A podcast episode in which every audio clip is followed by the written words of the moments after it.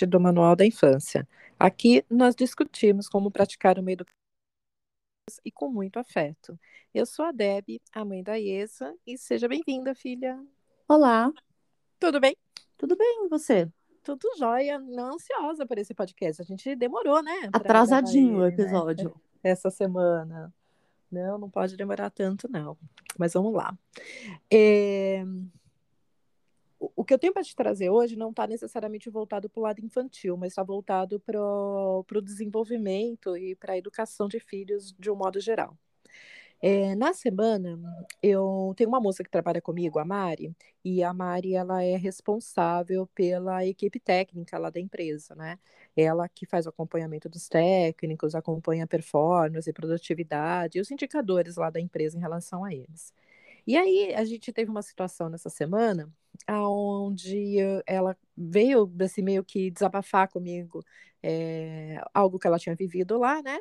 E aí, no final do discurso dela, eu virei para ela e falei para ela assim: então, Mari, mas você precisa estar tá sempre lembrando eles disso, né? Você precisa levar o grau de merecimento deles. Aí ela vira para mim e fala assim: meu, eu não tenho que fazer isso. Eles têm que vir de fábrica com isso. Aí eu falei: como assim? Ela falou assim: isso eles têm que trazer de casa, são os pais que precisam ensinar eles, e não eu. Isso tem que vir de fábrica. E na hora que ela falou isso, eu falei, uau, olha como ela pensa. Eu já vou detalhar a situação qual foi, tá? Para você conseguir falar em cima. E aí eu fiquei viajando ali. Ela falou, falou, falou. Aí daqui a pouco ela, você não tá prestando atenção, né? Eu falei, não, não tô. Aí ela, meu, presta atenção em mim, porque eu tava. Minha cabeça foi longe, longe. Minha vontade era passar a mão no telefone e te ligar pra gente falar a respeito. Mas eu segurei a minha onda e falei, vou guardar isso para um podcast. Então vamos lá, vou explicar qual foi a situação que a Mari falou falou que eles precisam vir de fábrica com isso. Um, quando a gente contrata técnico lá para a empresa, eles são, na, na entrevista, é, é, pedido, né, é meio que exigido um perfil de pessoas que tenham ambição, que queiram crescer na vida, que estão dispostas a, a se doarem, porque a empresa precisa disso, a empresa está em crescimento, a empresa está em expansão e ela precisa desse tipo de profissional. Em troca, eles são remunerados, eles têm bonificação, eles têm remuneração, eles têm isso em troca. Só que quando eles começam, eles começam com isso muito forte. Eles começam ali muito, muito, pegando muito, muito pesado nisso, de querer, ah, vamos junto, vamos fazer as coisas junto, vamos vestir a camisa e tudo mais. Só que chega um ponto, chega um determinado momento onde eles começam a fraquejar. É como se a energia acabasse, como se a motivação acabasse. E tudo aquilo que o cara falou pra gente lá atrás na entrevista, não, porque eu quero mudar de casa, porque eu quero comprar uma casa, porque eu quero terminar de reformar minha casa, porque eu quero educar meus filhos, ou porque eu quero mudar de bairro, é, ou porque eu quero mudar minha vida, ou porque eu estou disposto a pagar o preço para isso. Tudo aquilo que ele traz pra gente, que ele disse na entrevista, que ele olhou nos olhos e se comprometeu a fazer, parece que tem um prazo, uma data de validade. E chega um determinado momento onde a pessoa ela não está mais ali retribuindo 100%, é, eh, colocando ali, se dedicando 100% como estava. E aí, numa conversa em que a Mari teve com ele, ela virou com. Na verdade, ela teve essa conversa com vários técnicos de uma forma individual, assim, mas todo mundo levou na mesma, na mesma linha. Ela virou para o técnico e perguntou para ele, falou assim: Mas o que está acontecendo? Por que, que você está desanimando? E aí ele virou e falou assim: Meu, mas eu estou cansado. Aí ela respondeu para ele, assim, mas você está cansado para realizar teu sonho? Você está cansado para construir a vida que você disse que você merece?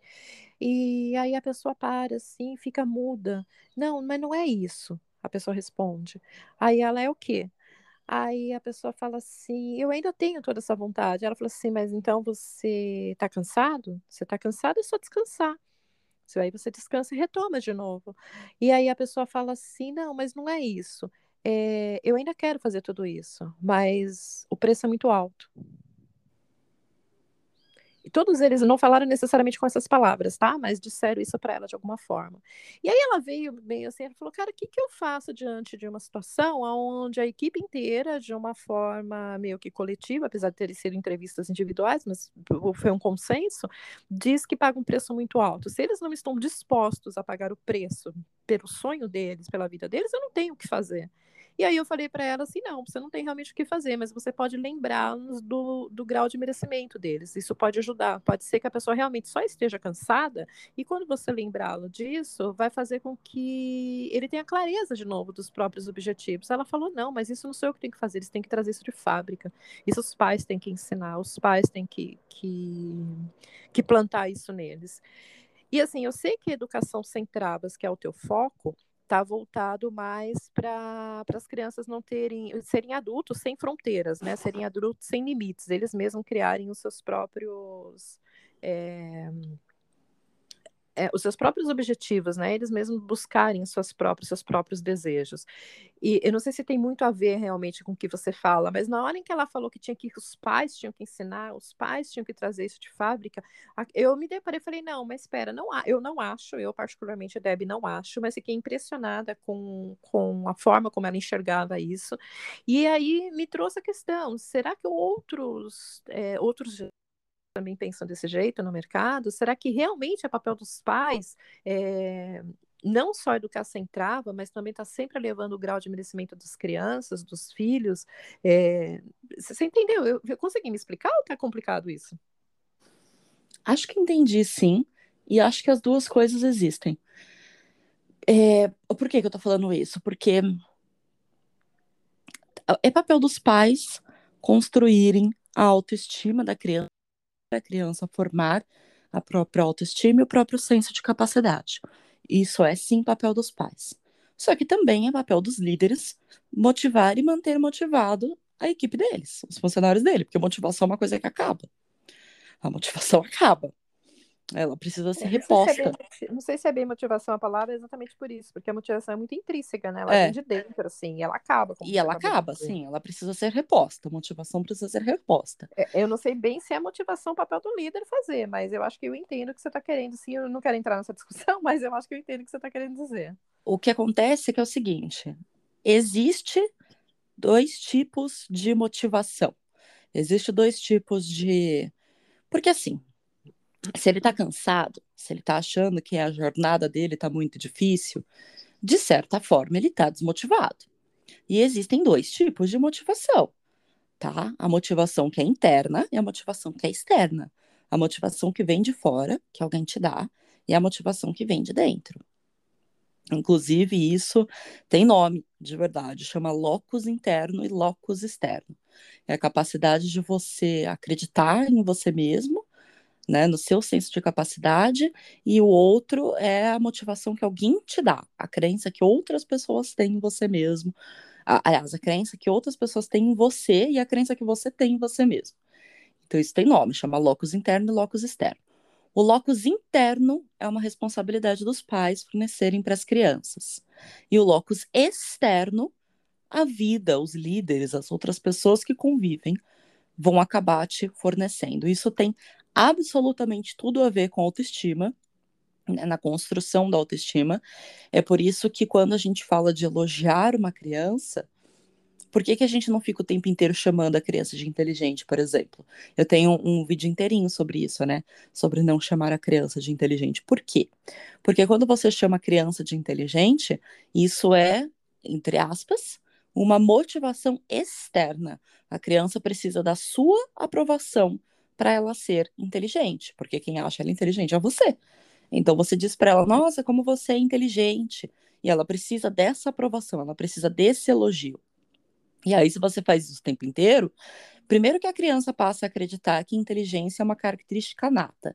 Eu nasci inteligente, eu não preciso fazer nada para ser inteligente, o que não é verdade.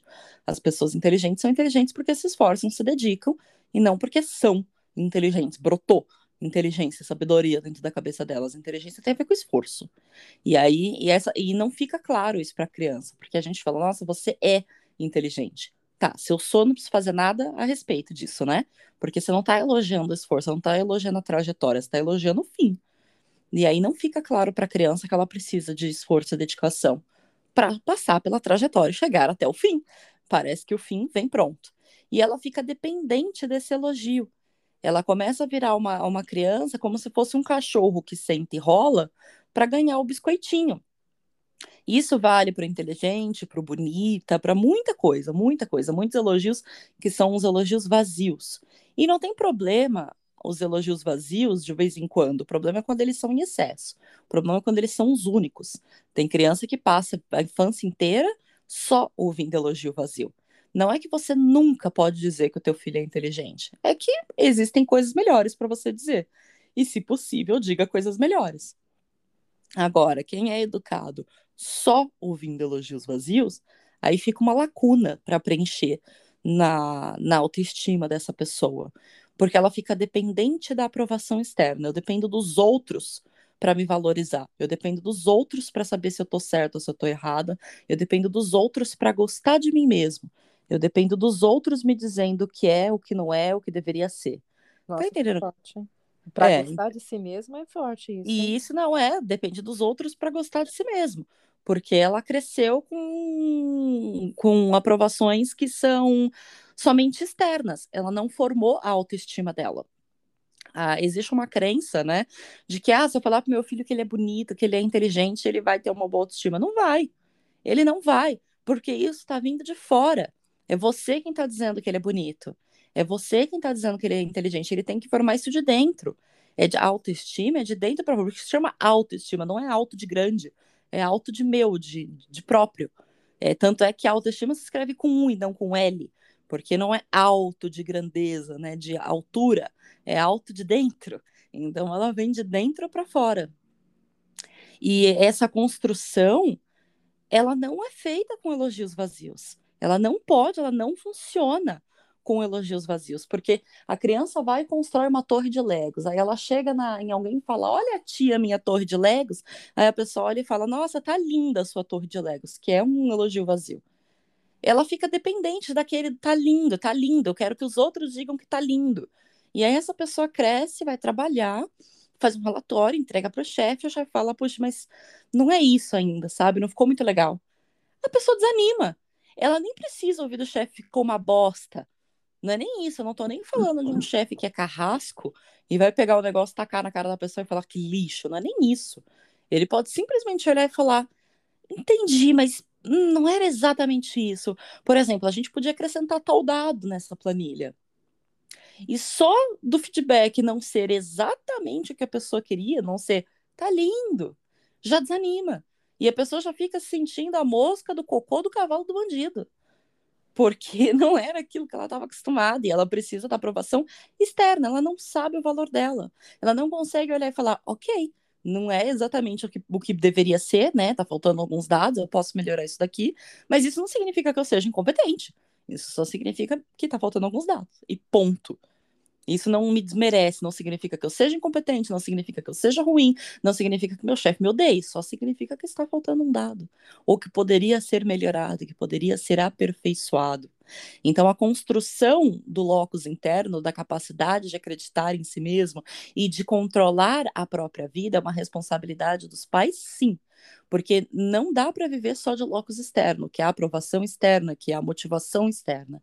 Uma outra característica do locus interno é que é o seguinte: as pessoas que têm locus interno, elas se sentem no controle da vida delas. E isso não quer dizer que tudo o que acontece na vida delas é uma decisão consciente, bem planejada, porque não é assim que acontece, né? A chuva cai independente do que você quer, a luz pode acabar independente do que você controla. Não é como se a pessoa tivesse certeza absoluta que tudo tá no controle dela, mas ela tem confiança de que ela controla coisas o suficiente para conseguir sair das situações. É, deixa eu ver se eu explico isso melhor, que talvez esteja ficando muito abstrato. As pessoas que não acreditam que elas têm algum controle sobre a vida delas, elas eventualmente acabam ficando deprimidas e ansiosas, porque elas não sabem para onde ir, elas não sabem o que fazer, elas não acham que elas têm nenhuma nenhuma voz, nenhuma ação, elas, não têm o que fazer, simplesmente não têm o que fazer. Se eu não tenho o controle, se eu não posso lidar com isso, se isso aqui foge do que eu posso fazer, é, de, de, até onde eu posso agir, essa pessoa deprime, porque as coisas no mundo começam a acontecer em volta dela e ela não sente que ela tem como agir, que ela tem o que de fato fazer, ela não tem controle da vida dela, do que ela quer, de para onde ela vai. E isso também é uma característica de quem não tem locus interno. E aí essa pessoa vai ficando deprimida, vai ficando ansiosa, porque ela fica à mercê do mundo e da vontade dos outros. Ai, porque não sei o quê. Ai, porque meu vizinho. Ai, porque a chuva. Ai, porque o pneu do carro. Ai, porque nananã. Ai, porque nananã. E a pessoa que tem locus interno, ela não tem essa sensação. Ela olha e fala, tá, choveu, mas o que, que eu vou fazer a respeito disso? Como que eu vou lidar com essa chuva? Eu posso não controlar a chuva, mas eu controlo como eu vou lidar. Ai, furou o pneu do carro. Ok, furou, aconteceu. Não controlei, eu não escolhi o pneu do carro furado. Mas como é que eu vou lidar com isso? O que, que eu posso fazer a respeito disso agora? Posso trocar o pneu? Eu deveria chamar um Uber para ir mais rápido? Eu posso pegar um ônibus? Eu deveria vender meu carro? Porque o carro está atrapalhando minha vida? Então, ela consegue tomar decisões e encontrar saídas, opções, estratégias apesar das coisas terem acontecido fora da vontade do controle dela. O pneu furou. E quais são as outras opções? Ir a pé, pegar um metrô, chamar um Uber, pegar um ônibus, vender meu carro, trocar o pneu, ligar para o seguro, ligar para minha mãe? Entende? Ela consegue ver opções, ela se sente no controle. Ela ainda se sente no controle. Ela não bota a mão na cabeça e fala: o pneu furou, minha vida acabou, porque eu não tenho o que fazer. Eu vou atrasar para a reunião porque o pneu furou. Ela vê janelas de opções. Ela entende: será que eu posso ligar para o meu chefe, mandar uma foto do pneu e chegar 15 minutos atrasado? Ela começa a trabalhar com as possibilidades que ela tem. E isso tudo é uma coisa que a gente constrói na infância e que vem junto com a construção do senso de capacidade, porque locus interno tem a ver com quanto você se sente capaz, né, de resolver aquilo, de passar por aquilo, de enfrentar aquilo, e tem a ver com a construção da sua autoestima se você tem autoestima ou não. Se você consegue valorizar os seus próprios ganhos, você consegue. É, se você sabe, se você tem consciência do seu valor e do, do seu potencial, tá? Isso é onde, até onde chega o papel dos pais.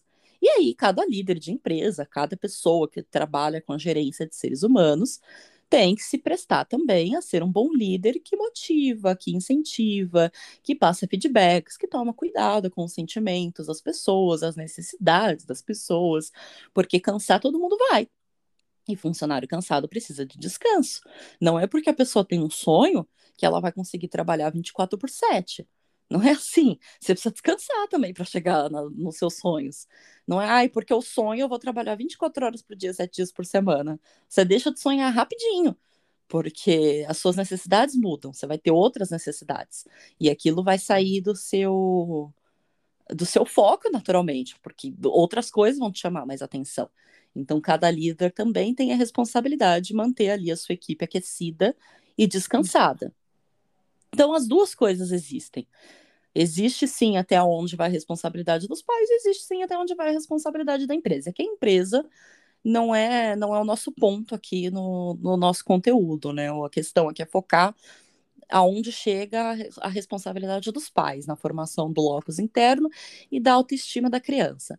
A criança nasce com um bom locus interno ela nasce com um bom locus interno. Não é uma coisa que a gente precisa fazer muito esforço para construir. A gente precisa só manter. É que, de via de regra, a educação destrói, tá? Mas ela nasce. Porque você vê um bebezinho né, aprendendo a andar, você não vê o bebezinho desistindo e falando, não, não vou conseguir, eu sou incapaz. Ele tenta, ele cai, ele levanta, ele tenta, ele cai, ele cai de novo, ele cai outra vez, ele faz um galo na cabeça, ele chora, então, ele continua tentando. Aqui, aqui entra a questão do merecimento. Por que eu falei para a Mari que ela tinha um papel dela também ali na empresa é, em relação ao merecimento? Porque o bebê, quando ele está aprendendo a andar, todo mundo em volta dele Tem anda. incentivo, sim. É, sim. O mundo anda, ele vê o mundo andando, ele vê sim. os pais andando, ele vê as pessoas que convivem com ele, até o cachorro, o gato anda, todo mundo anda, Uhum. As pessoas não se arrastam. Então ele tem um estímulo, é, assim, geral, ele desde o momento é, ele tem um estímulo ele tem o incentivo, porque quando ele dá o passinho, sim. vem alguém falar: Ih, vem com a mamãe, sim. meu amor. Sim, ele tem incentivo. E ele tem é, determinação. Ele, ele acredita que ele é capaz de fazer aquilo. Ele não desiste quando ele cai. Ele pode desistir ali no momento porque bateu a testa e tá doendo. Dali a duas horas, menos até, ele está tentando de novo. Então, a criança nasce com locus interno, ela nasce com achando que ela consegue, tá? E conforme ela vai crescendo, ela vai achando cada vez mais. Tanto é que eles querem fazer tudo sozinho. Não, minha vez. Eu faço. eu coloco. Aí você olha, uma criança tá 20 minutos brigando com uma meia, porque ela tá tentando colocar a meia e não consegue, mas ela tá ali, brigando com a meia. Se você tenta ajudar ainda, ela grita. Sai, minha vez, eu faço. Ela acredita que ela pode, ela quer fazer. Ela quer fazer. Então, eles nascem com um bom locus interno, vem de fábrica já com um bom locus interno, uma boa crença de que eles conseguem. Uma criança em estado normal, né, que não está em estado de caos, que está equilibrada, ela tem um bom locus interno. É, é característica da infância e do bom desenvolvimento. O que, que a gente tem que fazer? Manter e incentivar para que cresça. Não, a gente não constrói, diferente da autoestima. A autoestima a gente constrói. O locus interno vem. Vem. Só que a educação destrói. A educação tradicional destrói. E, e, e é catastrófico. E destrói mesmo, assim, pisoteia, tritura, esfarela o locus interno da criança. Ele não vem pronto, ele vem ali é, pré-montado, mas a gente precisa incentivar para que ele continue crescendo e para que ele seja lapidado. Tudo que a criança traz já com ela precisa ser lapidado. A criança não vem é, pronta no sentido de finalizada. Ela vem iniciada, mas não finalizada. E a, a, papel da educação é manter o que veio, né, a parte que veio, e continuar a construção daquilo, continuar lapidando aquilo, não destruir. E lapidar a autoestima dessa criança. E construindo a visão que ela tem dela mesma, porque a autoestima é a visão que ela tem dela mesma. E eles nascem sem essa visão a criança não acha nada dela mesma quando ela acha, quando ela nasce, nada. Ela não sabe quem ela é, ela não sabe o nome que ela tem, ela não sabe. E isso é muito construído através de rótulos, sabia? Porque a criança ouve, nossa, você é teimoso, você é teimoso, você é teimoso. Ela passa a acreditar. E ela passa a acreditar e a corresponder. Porque se a minha mãe que me mostrou o mundo, se o meu pai que me mostrou o mundo está dizendo isso, isso deve ser verdade. A minha mãe escolheu meu nome e ela ficou repetindo o meu nome até eu me identificar com ele. A criança não nasce sabendo o nome dela, e a gente que fica falando o nome dela para ela até que ela vira a cabeça na direção daquele som e ela entende, tá? Esse som sou eu. Você fica ali, Pedro, Pedrinho, até que ele olha para você. Você fala, oi, filho. E aí a criança entende. Ah, tá. Esse som sou é comigo, entendi. Então, toda vez que falarem isso, é comigo. Ela é o nome nada mais é que um rótulo. Você corresponde àquele som que diz respeito a você. E aí isso começa com outras coisas, né? Com você é teimoso, ou você é tímido. Você leva a criança numa festa, tem 50 pessoas que ela não conhece. Aí essa criança experimenta vergonha. Vergonha não é a mesma coisa que timidez. Ela fica envergonhada porque é um monte de coisa que ela não, que ela, um monte de gente que ela não conhece e a natureza de sobrevivência da criança faz com que ela fique envergonhada. Ela fica retraída, ela fica desconfiada. Porque ela é uma criança e ela está no meio de pessoas que ela não conhece. Ela precisa ficar desconfiada. É uma questão de sobrevivência isso. E aí alguém vira para o teu filho e fala: Ih, ele é tímido, né? Não. Ele não é, ele tá com vergonha, mas se você repetir muitas vezes que ele é, ele se torna. Ele passa a ser, porque aquele rótulo vai fazer sentido. A criança abraça aquilo, independente do que é. Não, estão dizendo que eu sou tímido, eu sou tímido. Estão dizendo que eu sou isso, eu sou isso. Minha mãe diz que eu sou terrível, eu sou terrível. E aí ela começa a corresponder cada vez mais a esse comportamento. E assim ela vai criando a imagem que ela tem dela mesma. A formação da autoestima começa a sair. Quem eu sou? Eu sou Pedro, terrível e tímido. Que foram os três rótulos que me deram. que mais que eu sou? Vamos lá, desobediente. Ah, que mais? Difícil. Chorão. Tá, então, então, peraí, fazendo um, vamos analisar então os, os, os adultos, os técnicos é, fazer engenharia reversa, até a educação que eles tiveram. É, uma das coisas que hum, a gente nota a diferença na, na humanidade é o desejo dos objetivos. Eu posso desejar ter alguma coisa, uh, por exemplo, eu posso, sei lá, eu tenho 1,70m, eu posso desejar ter 1,90m. Eu posso, eu nunca vou ter 1,90. Eu já sou adulta já, eu tenho 1,70, eu não vou chegar a 1,90. Nem, nem com salto não eu consigo chegar a 1,90. No máximo 1,80 e olhe lá. Entendeu? Então, assim, isso é algo que está totalmente fora do meu, do, meu, do meu ciclo ali de influência e eu não vou conseguir chegar a isso. É, não tem cirurgia, não tem nada. Então é algo que não adianta eu ter desejos, sonhos, não adianta. É algo que se eu tiver, se eu manter isso dentro de mim, eu só vou me frustrar. Então, saber separar isso do que é, do, do que é possível, né? Do, é, o é alcançável do, é, do, do que é. Do surreal. É, isso é a primeira coisa. Mas é, tem uma outra coisa que é, por exemplo, vou, vou tirar do básico. Ah, eu quero ter uma casa. É possível se ter uma casa. É possível, é possível para todo mundo Sim. ter uma casa. Pode ser que tenha pessoas que em situações melhores e piores, tem pessoas que vão precisar se esforçar mais ou menos, vão precisar vencer mais obstáculos Sim, ou não. Tem pessoas é que vão conseguir isso com mais facilidade. Sim. Sim, mas é algo totalmente possível. Então, assim, é um desejo, um sonho que você consegue transformar em metas e objetivos.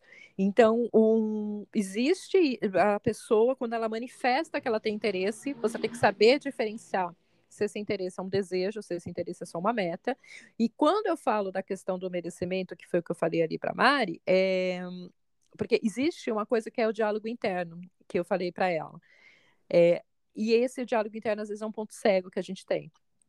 O meu diálogo interno está muito relacionado com a voz da minha mãe. Eu não sei se para todo mundo funciona assim. Para todo mundo, é. Para todo mundo funciona assim. É por isso que mãe, por isso que educação, por isso que primeira, primeira infância é muito, é tão importante, é tão impactante para todo mundo. É, para todos, para todos nós, todos eu... nós carregamos a, os traços daquilo que ouvimos, vivenciamos e, e disseram de nós quando a gente quando era pequena. a gente era criança. Eu uhum. sei que eu dei esse exemplo para Mari se a pessoa tem um diálogo interno com ela muito negativo, ela tem um ponto cego que nem ela sabe que aquilo existe. Sim. E aí, se você consegue lançar luz sobre isso, você dá para ela a escolha de querer ou não querer mudar. E aí, diante do que ela escolhe, você decide se ela serve ou não serve para você como funcionário, entendeu? E, e, essa, e essa voz interna que a pessoa tem, como que se descobre isso? É com uma total autoanálise, você não tem como chegar alguém de fora e apontar o dedo, a não ser que você conviva muito com a pessoa para você enxergar isso. É, por exemplo, exemplo, eu levanto muito cedo. E recentemente o, eu fui buscar o Thiago na casa do pai e eu cheguei em casa tarde com ele, né? Eu estava totalmente fora do meu horário, porque eu fui tarde por causa de trânsito, cheguei em casa tarde, o que, eu estava com roupa na máquina, que eu tinha deixado a roupa no amaciante, e eu precisava ter estendido a roupa, eu não estendi. Quando eu acordei de manhã, no dia seguinte, de manhã cedo, eu acordei e eu lembrei da máquina, da roupa. E aí eu estava meio sonolenta ainda, tinha acabado de levantar, não sei o que. O meu diálogo interno comigo mesmo foi: você não faz nada direito, olha só, deixou a roupa na máquina é, de novo, poxa vida, a roupa vai ficar fedida, porque você é assim mesmo, tudo que você faz é errado. Eu entrei nessa pilha comigo mesmo, ou seja, a voz da minha mãe me dizendo isso. Aí de repente me deu aquele estalo, eu falei: não, calma, respira, acorda, acorda, porque você não está no controle da sua, da sua mente, acorda primeiro. Respirei fundo, fiz um exercício de três vezes de respiração. Olhei para a máquina e falei assim: eu escolhi não me estender você porque eu estava com o meu filho. Eu dei atenção para meu filho. Eu assisti uma série com meu filho. Não, não é porque eu sou incapaz, ou porque eu sou burro, ou porque eu, não, eu sou incompetente. Eu olha os rótulos escolha, aí, olha os rótulos. É, os rótulos, exatamente. Eu fiz uma escolha ali, eu parei, olhei para a máquina, juro por Deus, parei de frente para a máquina, olhei para a máquina e tive essa conversa comigo mesma ali olhando para ela. Eu escolhi estar com a coisa mais importante que eu tenho na minha vida nesse momento, entendeu? Você é só roupa. E apertei o botão, vai bater de novo, entendeu? E pus a roupa lá para bater de novo e seguir minha rotina lá e seguir a vida. E, e eu dei esse exemplo lá para Mari. Então, assim, então a pessoa ela traz isso sim de sim. infância, mas é, é um, pode ser um ponto cego, porque nem todo mundo consegue estar tá Geralmente é, inclusive. É, é, é tão, tá tão enraizado, tá tão primitivo aquilo na pessoa que ela acha que é o normal. Ela e... acha que é o normal, que é o padrão, que todo mundo é assim, inclusive. Essa voz interna que a gente ouve quando a gente é adulto, que pode tanto levar a gente para baixo ou para cima, isso é o locus interno ou é a autoestima que foi mal trabalhada? Onde ela se encaixa? Isso é um pouco dos dois. A autoestima é a imagem que você faz de você mesmo, tá? É a imagem que você tem de você mesmo, de quem você é e o quanto você merece. O quanto você merece, quem você é, o quanto você merece. O locus interno tem a ver com o quanto você consegue, com o quanto de controle você tem sobre as coisas. Tá, quem eu sou? Quais são os traços de personalidade que me pertencem? É, é bem, é bem abstrato, bem, filosófico a coisa, tá? E o locus interno, ele tá ligado com a, com a minha manobra de ação, com o meu espaço de ação, até onde eu acho que eu consigo ir. Como é que eu consigo lidar com os desafios da minha vida? Por exemplo, tá? Por exemplo, paciência. A habilidade de ter paciência Porque a paciência é uma habilidade. As pessoas acham que paciência é um talento. Paciência é um dom. Ah, eu não tenho paciência. Não, você não tem, não. Você não desenvolveu paciência. Não, não, não tenho. Eu não tenho olho azul. Eu não tenho olho azul. Isso eu não tenho. Paciência, você não desenvolveu. Se você acredita nisso, se você sabe que você pode desenvolver paciência, o seu locus interno com relação à paciência está funcionando. Tá, eu não tenho, mas eu posso ter. Você enxerga essa possibilidade, então o seu locus interno está funcionando. Porque é, é até onde você enxerga que você pode ir, é o quanto que você enxerga que você pode controlar, mudar e impactar o que tem na sua volta. Porque vai ter gente que vai falar: não, eu não tenho paciência, eu não consigo ter paciência. Hum, tá. Se você já acredita que você não consegue e que não tem nada que você possa fazer a respeito disso, o seu locus interno, no que diz respeito à paciência, está quebrado. Porque você acabou de dizer, eu não acredito que eu consigo, não dá. Ou você nasce com paciência ou você nasce sem paciência. Ok? Então a gente tem uma crença aqui de ação. O que, que eu consigo lapidar, o que, que eu não consigo lapidar. E a partir do momento que aquilo entra e vira uma parte reconhecível de mim, ela vai mexer com, com, com o que eu entendo de mim, ela já vai trabalhar, ela já vai pertencer também à minha autoestima, né? O quanto eu me estimo, quanto eu acredito em mim mesma não quanto eu sei que aquilo pode ser trabalhado. É, é abstrata, né? Mas eh, não sei se eu estou conseguindo me fazer entender. Por exemplo. É, eu estou entendendo. eu não sei construir um prédio. Eu não sei. Eu não, não sou formada em engenharia, eu não sei construir um prédio. Isso não me afeta. Dizer eu não sei construir um prédio não me faz me sentir incapaz ou burra. Eu tenho plena convicção de que se eu quiser, se eu falar, eu vou construir um prédio, eu posso levantar amanhã e aprender. Eu não vou aprender em um dia, não é isso. Mas eu tenho total capacidade. Não existe nada que um engenheiro consiga fazer e saiba fazer que eu não tenha capacidade de aprender. Ele não é inerentemente melhor do que eu. Ele sabe mais do que eu porque ele estudou aquilo. Assim como provavelmente eu sei mais de educação do que ele. E eu não sou melhor do que ele por conta disso. Eu não sou também pior do que ele por conta disso. Eu só, só me dediquei para uma coisa diferente. Só que se eu quiser, eu consigo. Eu olho para um prédio e falo, tá, se um dia eu quiser, beleza. Eu, eu me meto nisso aqui, vou lá, faço engenharia. Vai levar quanto tempo? Não sei. A questão não é o quanto tempo, a questão é se é possível ou não é possível. Eu me sinto capaz de construir um prédio. Eu não tenho a informação que eu preciso, mas a capacidade eu tenho. A informação eu vou atrás, mas a isso, capacidade está em mim. Isso é locus, isso é locus interno. Eu tá. sou capaz, se eu quiser fazer isso aqui, se eu quiser dar um jeito nessa situação, é locus interno. Isso é locus interno. Eu sinto que eu tenho o controle. Eu não sei de fato bater os tijolinhos lá e botar o prédio agora, mas eu tenho total é, noção, crença de que se eu quiser aprender, eu posso. Eu posso. E tem gente que vai olhar para o meu desafio e falar: nossa, engenheiro, né? Nossa, eu jamais conseguiria, né? Eu jamais poderia, eu jamais. Jamais por quê? Ele só estudou mais do que você. Se você tivesse dedicado uma década inteira para aprender isso, tanto quanto ele, você saberia tanto quanto ele.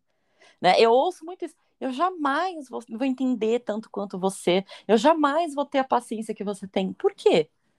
A diferença que tem entre eu e você não é uma questão de capacidade que eu tenho muito mais capacidade e paciência. A questão é que eu tô há 15 anos lapidando isso e você não. E tudo bem. Tudo bem, você começa agora, daqui a 15 anos você chega lá também. Você não é inferior a mim. Você só não se dedicou para isso tanto quanto eu. Você estava fazendo outras coisas da sua vida que não são menores nem menos importantes do que o que eu escolhi. Eu divido com você o que eu sei e assim como você deve dividir com os outros o que você sabe. Mas não significa que você não possa. Não significa... Eu não tenho um talento, eu não tenho um dom. Nossa, ela tem um dom da educação. Isso não é dom, gente. Não é dom. Isso é interesse Quando... e dedicação. Eu me interesso. E por eu me interessar, eu me dedico, eu estudo, eu vou atrás. Quando e aí, com aquele... isso, eu consigo a informação. Mas não é dom, não nasci assim. Tá, não nasci assim. Quando a gente faz aquele exercício, sabe o exercício do dia ideal? Sei. Que você lista lá 10, 10. E isso é o quê? Isso é locus interno ou isso é autoestima? Depende. Você acredita que você consegue chegar naquilo ali ou não? É, então, deixa eu explicar o que, que é. Você faz. Tem um exercício corporativo que eu fazia, onde eu chegava para as pessoas que estavam subordinadas a mim, entregava uma folha de papel e falava assim para ela: escreve aí 10 coisas que precisa acontecer para você ter um dia ideal. Coloca lá, coisa um, o que, que precisa acontecer para que você tenha um dia ideal? É, você tem que acordar, tem que acontecer o quê? E aí a pessoa vai listando no decorrer do dia dela as coisas que ela precisa para que tenha o dia ideal. E uma coisa, uma característica que eu vi ali que a, a, as pessoas, principalmente as pessoas que estavam me entregando resultados ruins, eram as pessoas que colocavam coisas que ela não controla. Por exemplo, ah, eu tenho que acordar minha esposa, tem que estar de bom humor. Ah, tem que não pode estar chovendo, tem que estar sol. Ah, o meu cachorro não pode ter feito cocô dentro de casa. Sabe assim, coisas assim que a pessoa todo é, isso tem, é isso controle. é falta de locus interno. Isso é locus interno. Isso é locus interno. A pessoa não acredita que ela consegue lidar com aquela situação apesar das adversidades. Ela não acredita que ela pode, que ela consegue, que ela tem a ação de ter um dia bom, independente do humor da esposa dela. Entende? Isso é locus interno. Tá. É qual é o locus interno é o espaço em que eu tenho manobra de ação. O que, que eu consigo fazer apesar disso? Eu consigo ou não ter um dia bom apesar do humor da minha esposa? Se eu não acredito nisso, se eu acho que o meu dia bom depende dos outros e de coisas que eu não controlo, tá faltando locus interno. O meu locus está externo. Ah, é, ultimamente, nos Quem controla a minha vida são os outros fatores, são as outras coisas. Isso é locus externo, não é interno. Nos últimos três dias, eu tenho tentado conversar com o Thiago, seu irmão, sobre algumas coisas, e ele vira para mim, mas eu não quero falar sobre isso. Aí eu falo, mas Thiago, você não pode se esquivar de todas as conversas que são é, difíceis, que, que te tragam desconforto. Não é assim, ele é, mas eu não quero. Você tem que respeitar minha vontade, eu não quero falar sobre isso. Isso é locus interno também? Essa, é, ele, tá, ele tá fugindo de um conflito, porque não, não que eu tô brigando, xingando, nada disso. Eu quero. É que eu começo a fazer umas perguntas que tira ele totalmente Depende do motivo. Conforto, Isso é locus interno, se o motivo pelo qual ele tá fugindo é a crença de que ele não pode fazer nada a respeito. Tipo, mano, tá, mas não posso fazer nada a respeito disso. Aí ele é, tá fugindo por saber. isso. Ou ele tá fugindo porque ele tá jogando e ele tá 100% nem aí pro que você tá dizendo. Aí ele tá mais ocupado com outra coisa e eu não quero falar sobre isso porque eu tô ocupado. Ah, Aí não, a gente estava dentro do carro, é. conversando dentro do carro. Então, depende jogando, do motivo vezes... pelo qual ele está fugindo. Ele está fugindo tá. da conversa porque ele acha que ele vai levar uma bronca? Ele está fugindo da conversa porque ele acha que ele não pode fazer nada a respeito disso? O locus interno é a manobra de ação, é o que eu posso fazer a respeito daquilo que me acontece. Paciência tem a ver com locus interno, porque as pessoas falam, mas o meu filho me tira a minha paciência. Se o seu filho tira a sua paciência, é porque a sua paciência está no seu locus externo. O mundo controla a sua paciência não você. É a birra de uma criança de dois anos. É a criança de dois anos que controla a tua paciência, é dela. A sua paciência não é sua, a sua paciência é do teu filho. Isso é locus externo, tá no controle externo. Você não tem o menor controle da sua própria paciência. E como é que a gente... Porque se a paciência tivesse no locus interno, mas a criança ia fazer um escarcel e você ia respirar fundo e falar, que coisa, não? Criança pequena é complicada, né? Olha o que eles fazem. E, e você não ia perder a paciência filha. porque é tua, tá no interno.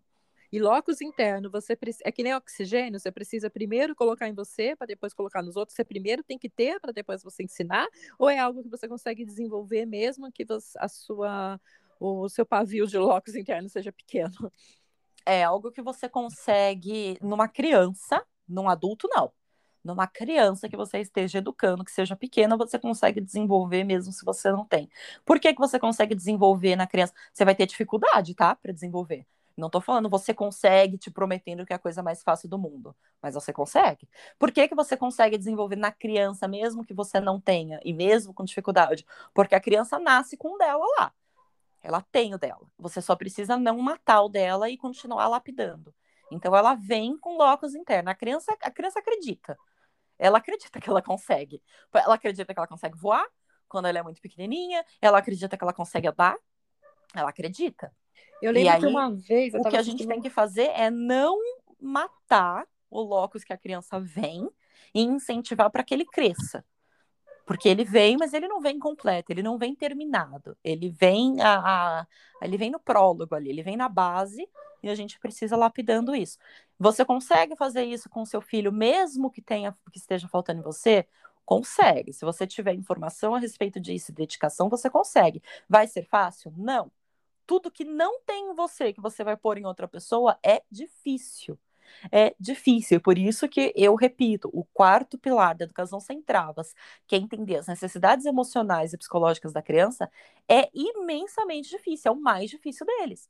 Por que, que é o mais difícil? Porque você não entende nem as suas. Para entender dos outros é muito difícil. É impossível, não. Mas é difícil. É super difícil, porque você não entende as suas e porque quando você era criança não, não te entenderam também.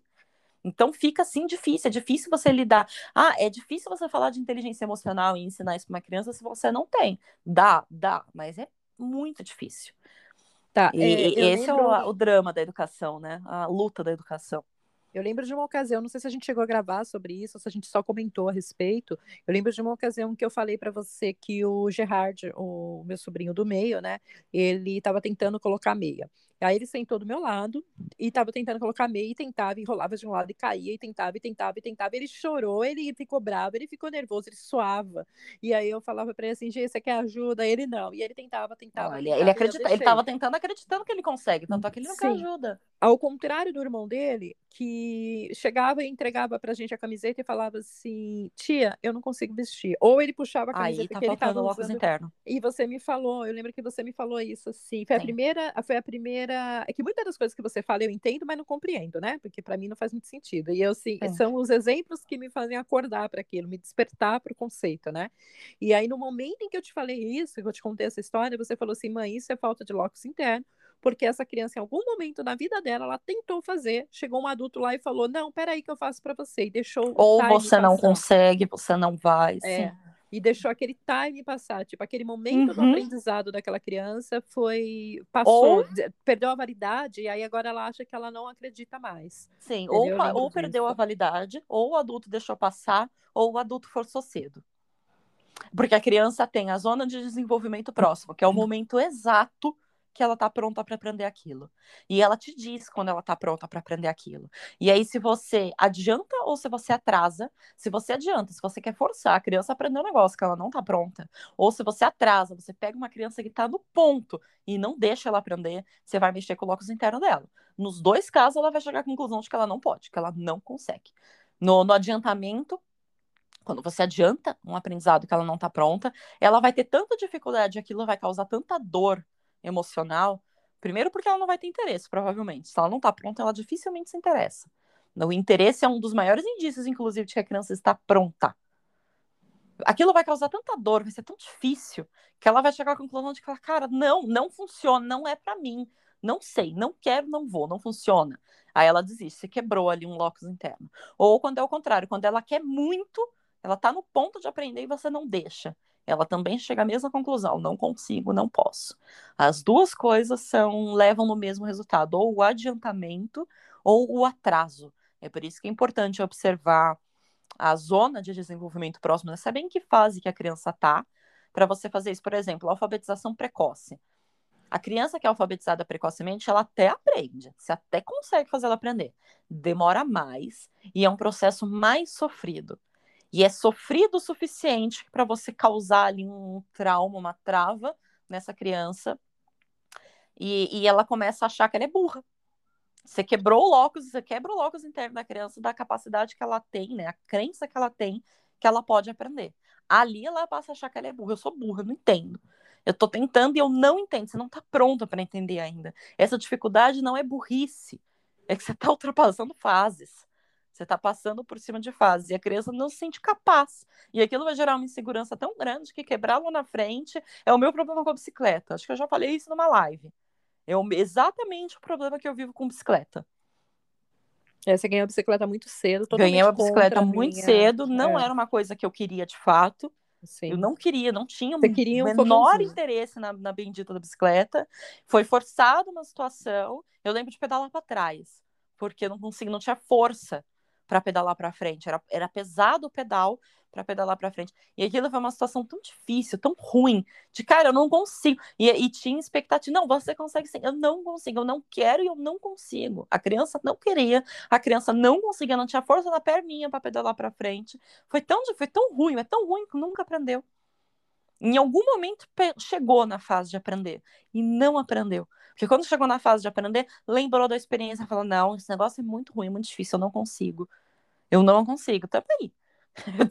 Até hoje eu não sei, tá? Até hoje eu não sei. Hoje eu também não, não tenho muito interesse, assim, se eu disser que eu quero aprender, não, não, sei, não faz muita diferença na minha vida. É um negócio pequeno, é só uma bicicleta, mas ao podia contrário, ser muito, algo ao muito contrário maior. do seu irmão, Ao aos contrário do meu irmão. anos, aos quatro anos, ele não tinha quatro anos ainda, ele estava no, no mês de aniversário dele, que ele ia completar quatro anos, e ele estava andando sem rodinha. Mas ele fez tudo quando ele queria. Ele Sim. ganhou a bicicleta porque ele pediu. Ele chegou pra mim uma vez e falou assim: mãe, tira minha rodinha. Aí eu olhei pra ele e falei: mas você vai cair. Não, mãe, pode tirar, eu não vou cair. Eu, Thiago, mas você não Olha o sabe andar. logos Não, mãe, eu dele. Eu não vou cair, eu dou É. conta. Aí o pai dele ficou com tanto. O pai dele é muito mole, né? Aí o pai dele ficou com tanto medo, falou: Não, eu não vou tirar a rodinha desse menino, eu não vou tirar. E o que que eu fiz? Eu falei assim: Eu fui abrindo a rodinha dele, eu fui levantando É, ela um pouquinho levantou. Cada dia eu ia, levantava um pouquinho, levantava um pouquinho, levantava um pouquinho. Ele brigava comigo: Mãe, não é pra fazer isso, é pra você tirar. Aí eu falei: Eu vou tirar só no domingo. Aí eu ia lá todo dia, aumentava um pouquinho, tirava um pouquinho, tirava um pouquinho. O pai dele não tinha coragem de fazer isso. Chegou no domingo de tirar a rodinha. Aí ele, o pai dele falou assim: Meu, eu não vou, não vou ajudar, eu não quero nem estar presente, não quero nem estar perto, porque esse menino vai cair, eu não quero que ele se machuque. O pai dele sempre protegendo muito, excessivamente, com medo e tudo mais. O pai dele não ficou, subiu, a gente morava no prédio. O pai dele subiu, ficou lá em cima, olhando da janela. E, e aí eu tirei a rodinha e falei: Tá bom, Ele Thiago, levantou lá. e foi embora. Ele levantou, ele subiu na bicicleta e foi embora. Nunca Não, caiu. Eu segurando o banco da bicicleta, ele, mãe, tira a mão. Eu, calma, Thiago. Essa mãe, sai daqui, mãe, tira a mão, tira a mão, Sim, tira a mão. Eu falei, tá convicto de que ele era eu capaz. só vou ficar perto de você pra você não cair. Ele, mãe, eu não vou cair. E ele subiu e saiu andando. Eu nunca vi alguém aprendendo a andar de bicicleta daquele jeito. Tipo assim, ele não. Ele foi sozinho. Sim. Ele, fez, ele, Ele subia no murinho. A Sim. bicicleta era tão alta pra ele, ele tinha quatro anos. Quatro anos. Sabe que é uma criança de quatro anos? Quatro anos, terra, come terra ainda. O Thiago andava de bicicleta. Sim. E era todas as bicicletas. Ele não tinha medo. Quanto maior a bicicleta, ele subia assim no- no- nos bancos, ele subia nos muros para pegar as bicicletas dos meninos grandes, assim, É, o porque Thiago- ele queria O Thiago tinha a junção de duas coisas. A primeira era interesse, a segunda era confiança. Sim. A confiança é o locus interno, ele acreditava naquilo. Ele E- acredita... Só que o pai dele dizendo ele vai cair, ele vai cair, ele É. vai cair, podia quebrar. Não, Tanto que quebrou, mas podia. Hoje, hoje a gente vive umas situações, algumas situações, onde ele, por exemplo, a gente combina no dia de amanhã. Ah, porque amanhã eu vou levar você de manhã lá para casa da sua tia, você vai ficar com as crianças, e eu- depois eu vou trabalhar, e depois vai acontecer isso, acontecer isso. A gente organiza o dia do dia seguinte. E aí acontece alguma coisa, ela me liga e fala: Olha, nega, não precisa vir para cá, eu tô indo direto pro shopping, a gente se encontra no escritório, não sei o que, aí eu não vou para casa dela.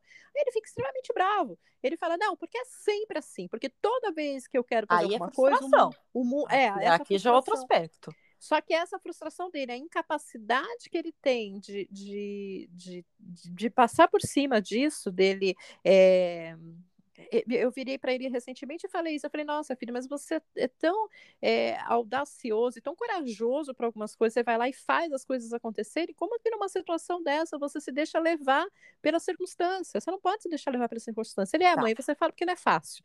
E você não sabe, porque, poxa vida, aí agora muda tudo, e aí toda hora muda tudo, porque toda vez que eu quero alguma coisa, parece que o mundo tá contra mim, e não sei, sabe assim, céu, e ele entra numa pilha, ele fica falando, falando, falando, falando, falando, falando, falando, e eu vejo o pai dele todinho quando ele faz isso, sabia? É isso que eu ia falar. Isso daí é.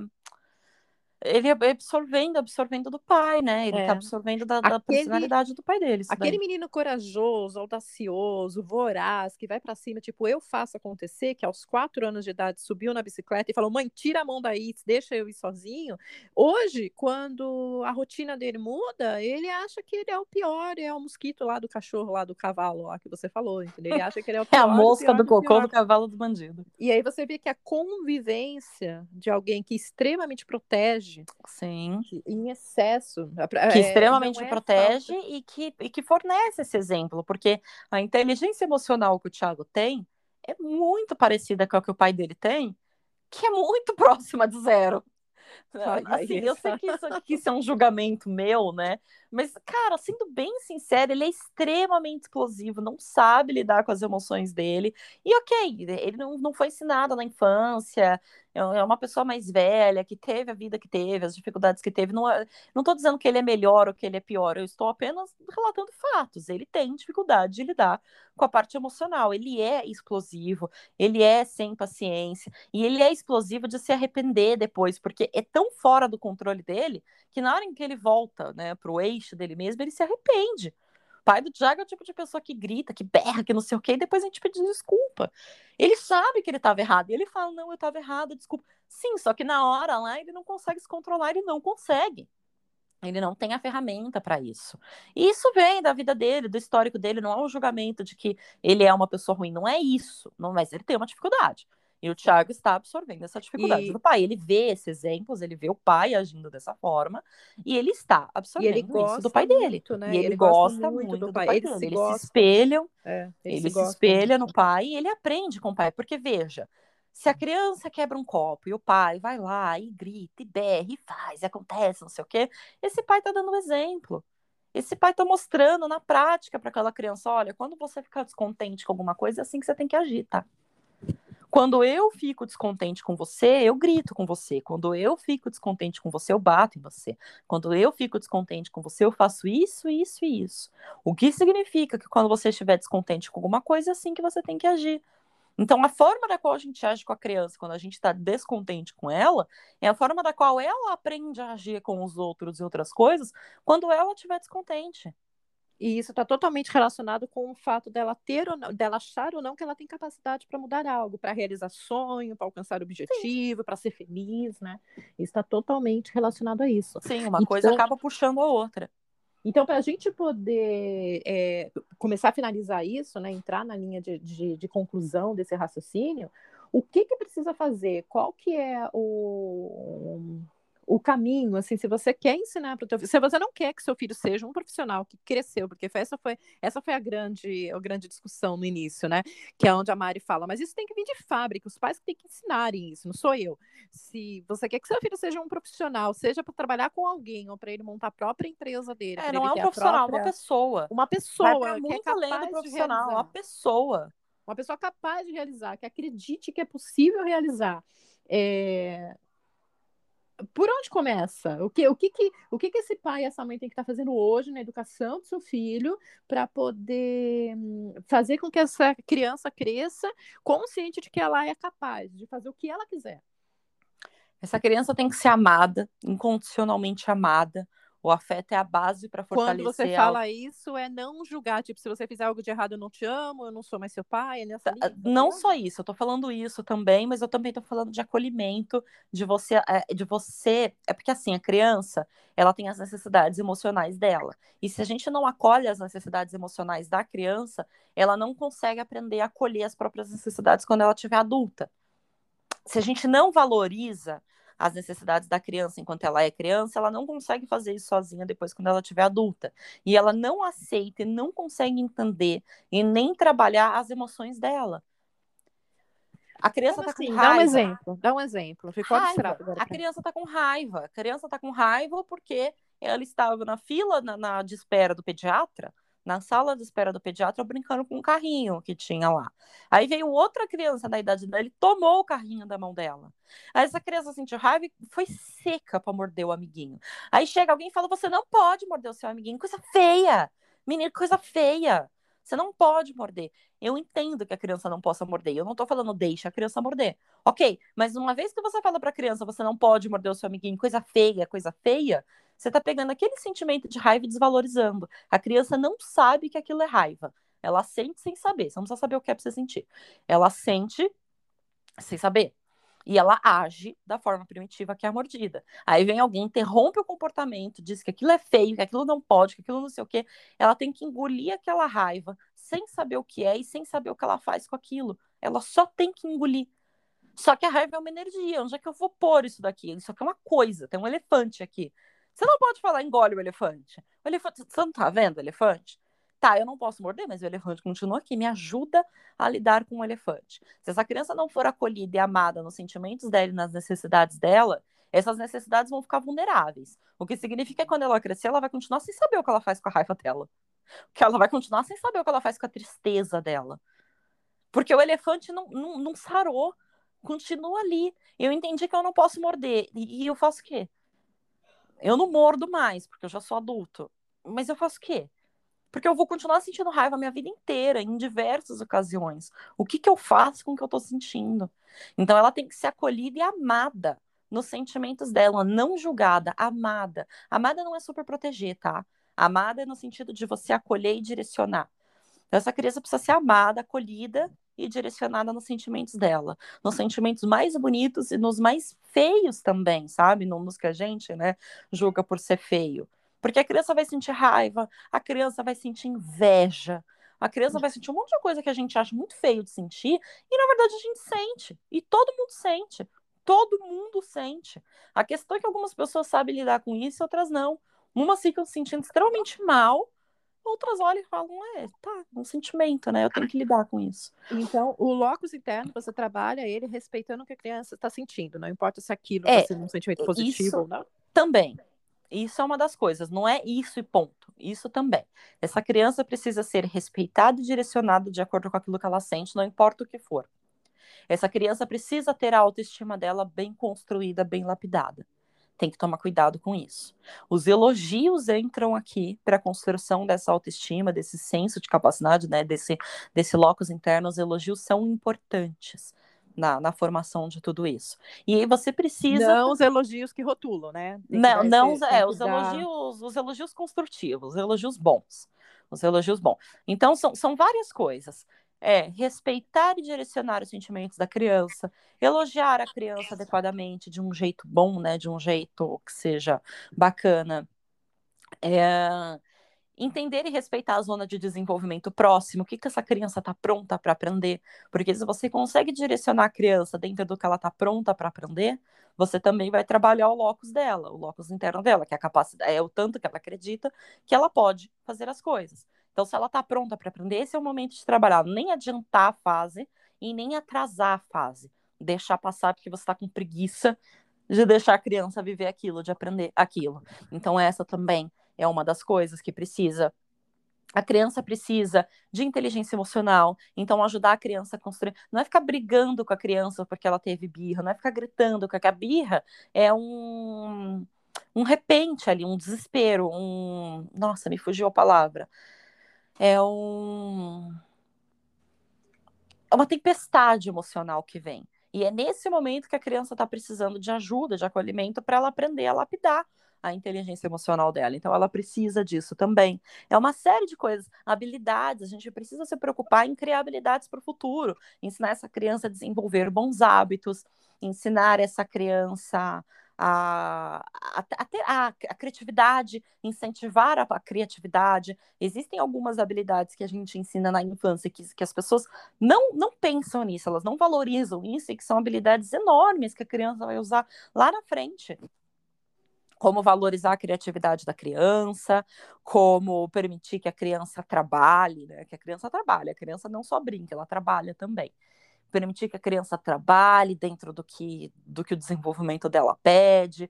Então, respeitar a natureza da criança e o que, o que a gente é, amparar para que ela cresça de uma forma saudável e não reduzida é, é, difícil de explicar isso. É porque tanta coisa que envolve, não é um é, único conceito, eu ia sabe? Eu sugerir posso... agora, eu ia sugerir agora você fazer. O que você acha de fazer uma live sobre isso? Isso, isso vira uma live, sim. Porque assim, não é um único conceito. Eu não posso virar para uma pessoa e falar: olha, o que você precisa para trabalhar o locus interno do seu filho é isso. Não existe uma coisa específica uma única coisa específica.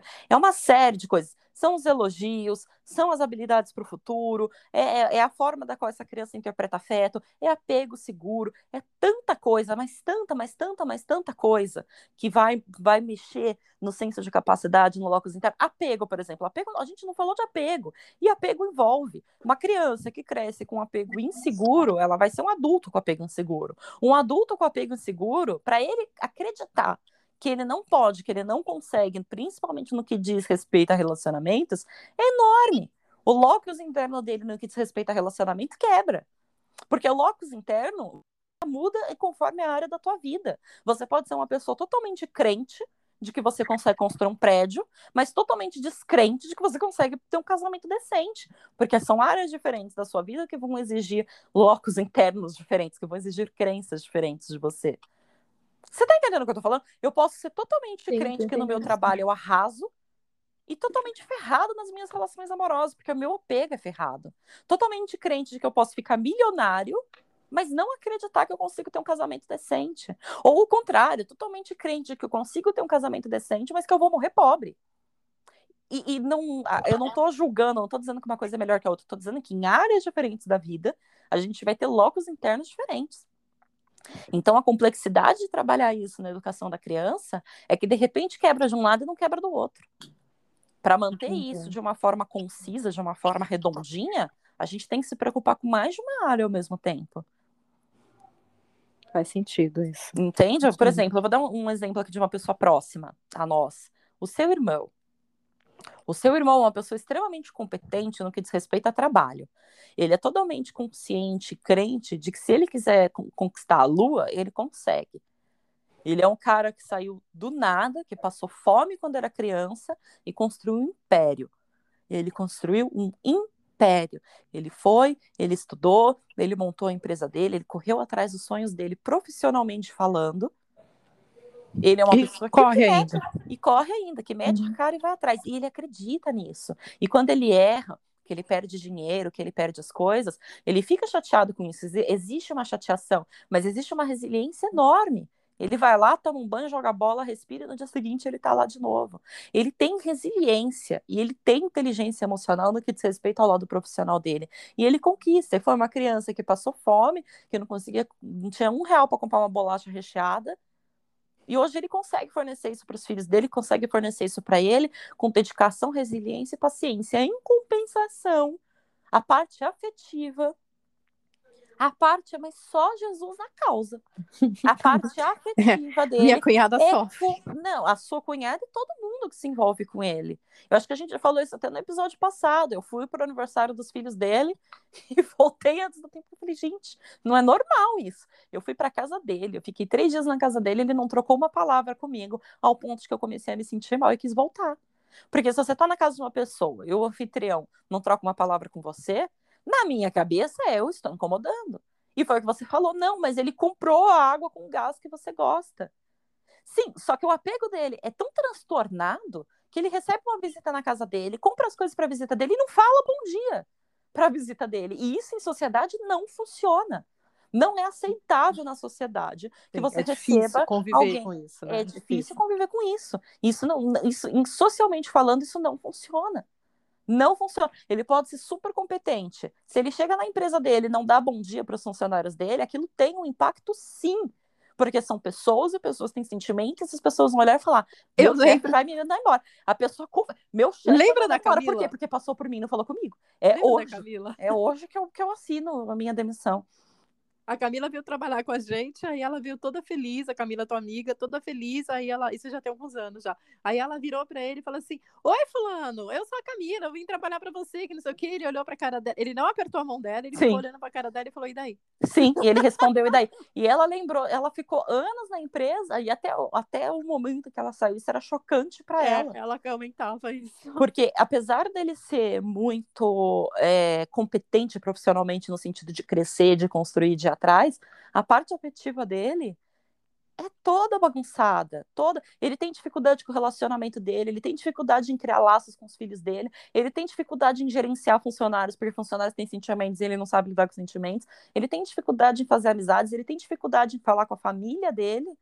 Eu fui para casa dele e voltei antes do tempo, porque eu cheguei à conclusão de que eu estava incomodando. E quando eu pisei dentro da minha casa, ele me mandou mensagem: Você tá chateada comigo?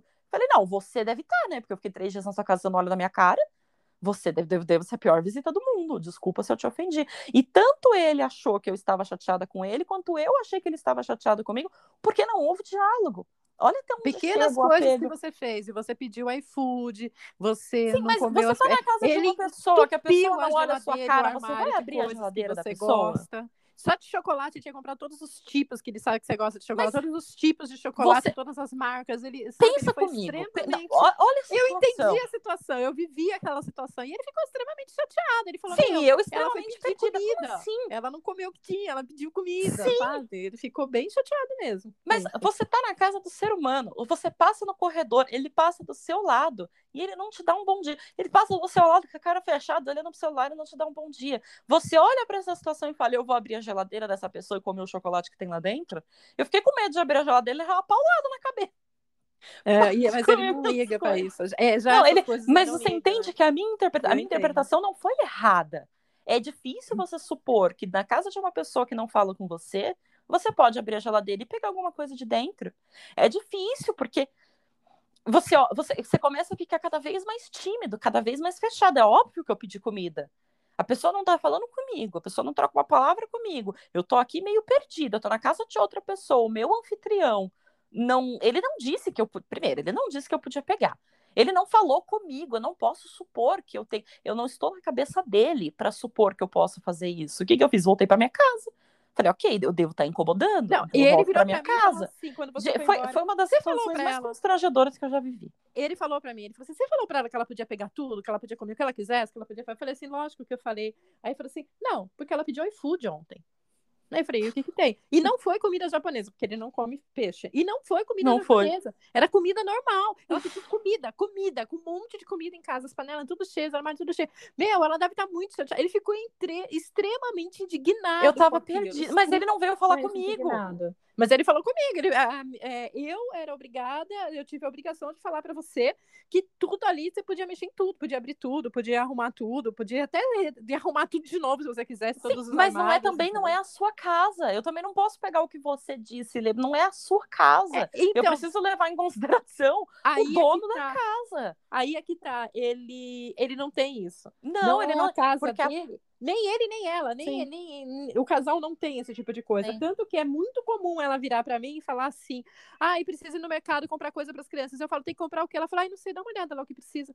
Tipo, ela não, ela não tem isso, sabe? Aí as coisas chegam, ela, ai, me arruma para mim. Tipo, ela não tem. Enquanto eu Sim. sou extremamente possessiva com as minhas coisas, não quero ninguém mexendo nos meus armários, nas minhas gavetas, ela já é o extremo oposto. É, enfim, a parte do, do afeto dele, a parte afetiva, de laços, de criar laços, é extremamente estragada, decorrente de uma infância, de uma educação que ele recebeu. Então, qual é o ponto que eu quero chegar? Não existe só um lado disso, não é só uma coisa, olha, você faz isso. Não é mágica, não existe uma fórmula mágica, porque dá muito bem para uma pessoa ter um locus interno é, muito forte, muito específico para uma coisa e não ter para outras. Tem, isso, isso é totalmente possível, porque são muitas áreas da vida são muitas situações, eu dei o exemplo dele, profissionalmente falando, ele é uma das pessoas que tem um locus interno, uma resiliência é, melhor dentre as que eu conheço, tá? Em compensação, a parte afetiva da pessoa pode, pode jogar no lixo e fazer tudo novo. Porque tá, tá tudo estragado. Vamos pode marcar, tudo... filha. Marca para gravar uma live para falar mais sobre isso. O que, que você é, acha? É, eu acho que isso vale sim uma live, mas, mas você entendeu? É um conceito sim, sim. é muito maior do que do que simplesmente uma resposta específica poderia dar. São várias esferas que a gente tem que trabalhar, são várias, são vários grupos que a gente tem que trabalhar ao mesmo tempo ali tomando cuidado com eles, para que isso seja construído de uma forma completa e, e não desproporcional em áreas diferentes da vida. Mas locus interno e autoestima são duas coisas que a educação sem travas trabalha muito. Eu vivo falando disso, vivo falando disso. Eu fiz uma live na última semana em que eu falei sobre a brincadeira da criança.